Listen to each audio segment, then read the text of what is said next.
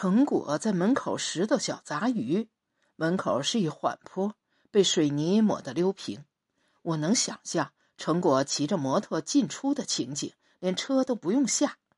再早，他学过兽医，会给母猪人工受精，可手艺总是不好。比如我哥当过民办教师，是科学的坚定信仰者，他左三右四把母猪交给成果，支持他搞事业。可千辛万苦等到母猪临产，就生了一只，人还生三胞胎呢，母猪就生一只，把嫂子气得成宿跟哥吵。生一只跟生十只，那都差着行市了。现在养猪不像我们小时候，一筐青草就是一天的吃食，没有多少成本。现在猪吃的都是成品饲料，赊来的。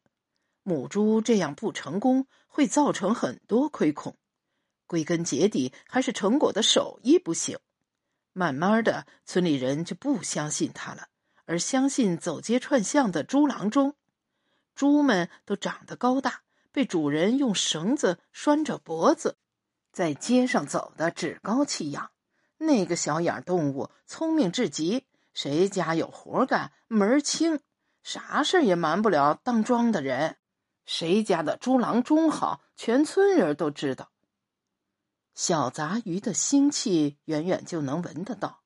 我妈说的对，这鱼真不当吃，那腥气也不是好腥气，还含了一股不纯粹的臭味儿。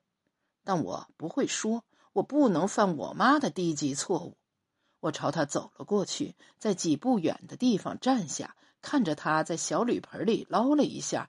离黑的手背上沾满了小鱼的鱼鳞，一堆内脏墨一样的黑堆在他的脚边，招引了好多绿头苍蝇。其中一只苍蝇落在了成果的眉梢上，那里就像长了一个痦子。估计他媳妇儿已经回家了。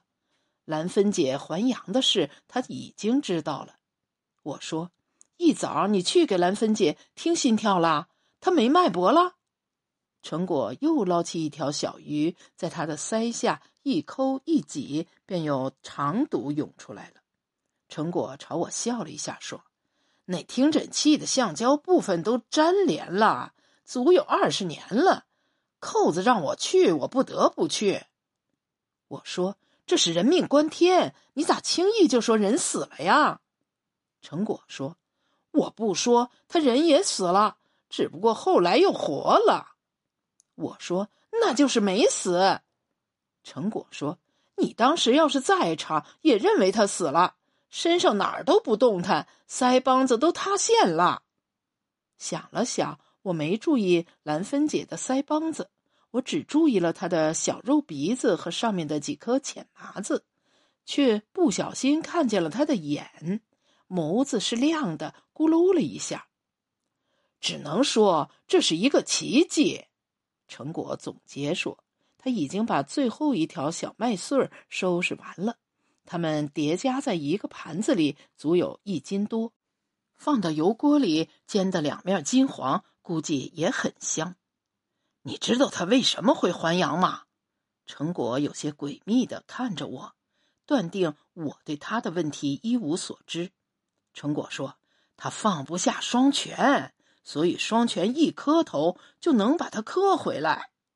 我故意说：“你这说法不科学。明天谁家死人了，就让双拳去磕头，就能把人磕回来。”成果嘴里发出了“七”的一声，表示不屑，说：“你真能抬杠，别人能跟兰芬比吗？双拳是兰芬妈子大的，都是大小伙子了，还跟兰芬不分窝呢。”他轰了轰。落在脸上的苍蝇，神情有些狭腻。那时总有人嚼舌头根子，你可能不记得了。成果从墙上扯了几片豆角叶子擦手，那原本舒展的叶子瞬间就被搓烂了。有轻贱的人问双全姑姑夜里都摸哪儿？双全一个部位一个部位的指。有人指他两腿间摸那儿吗？双全嘻嘻笑。他只会嘻嘻笑，都说他没心眼儿，咋会呀？成果的脸忽然泛出一层水汽，知心样的对我说：“你看他家盖那西厢房，那就是给兰芬住的。扣子媳妇儿不止一次想给兰芬和那傻子分窝，可分不了。傻子又哭又叫，不休不眠。前半夜分开了，后半夜又去砸门。扣子媳妇在院子里跳脚骂兰芬。”他傻，你也傻呀！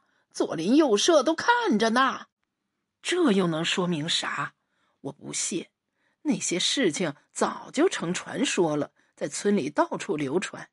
我是喜欢兰芬姐的人，所以我从不把那些传说当回事。小时候，村里到处都是类似的闲话。下雨天没事儿，人们就爱蹲屋檐底下编故事，纯粹是为了痛快嘴。不说这些，说啥呢？我印象中，村里的人就爱揣测谁家有八灰，谁家养小叔子，诸如此类。这是《红楼梦》里的说法。在罕村有个别称叫“桃爬”，其实也是八灰的意思。现在再没人关注这类话题了，所以有些话题与时代有关。只是没想到。成果还提这些旧事，倒让我觉得呐喊。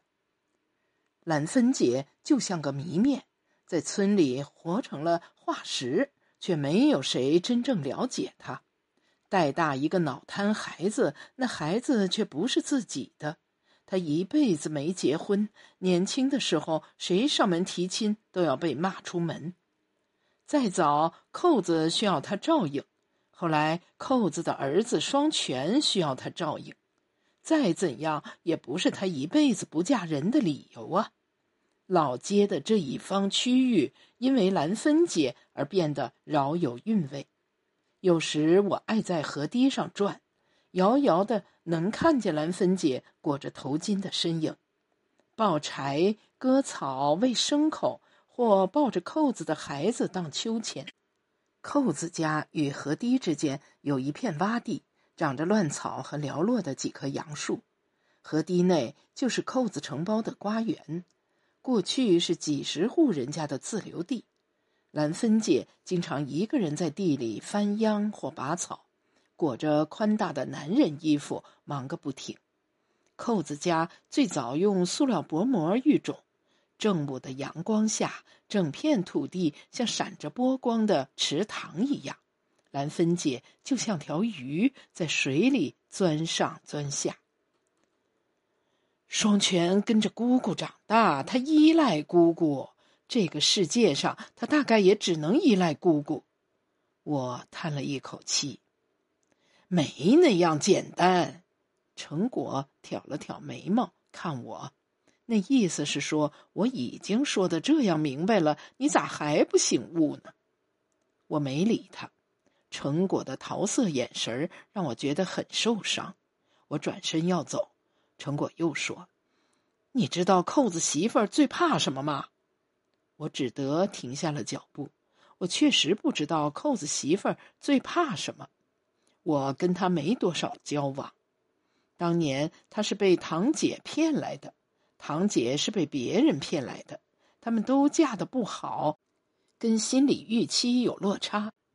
比如堂姐的婆家装有钱，结了婚才知道家里是大窟窿小眼的饥荒。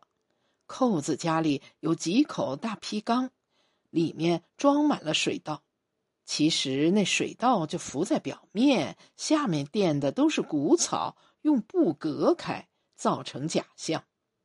儿子说不上媳妇儿，那些准婆婆的办法多了去了。扣子媳妇儿和堂姐一前一后嫁过来，对周围的人充满敌意。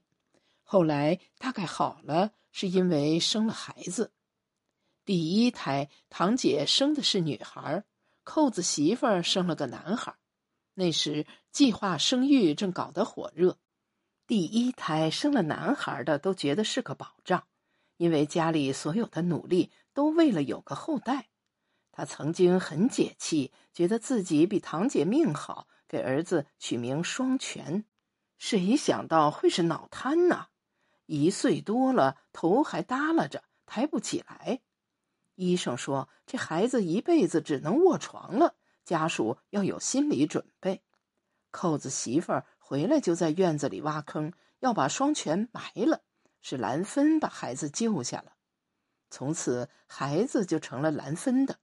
只要不下地干活，双拳就长在兰芬的背上。扣子媳妇儿就怕兰芬怀孕，经常在饭里给她拌避孕药。成果说时挤眉弄眼，我却摇了下头。这更是无稽之谈。我对扣子媳妇儿历来没有好印象，我的印象就是村里人的印象。主要还是来自他对兰芬的态度，他嚷嚷出来的许多事都是故意糟蹋兰芬。再早，他不愿意兰芬嫁，后来又恨不得兰芬嫁，一切都取决于他对兰芬的需要。因为兰芬大他十多岁，他唯恐兰芬成为自己的负担。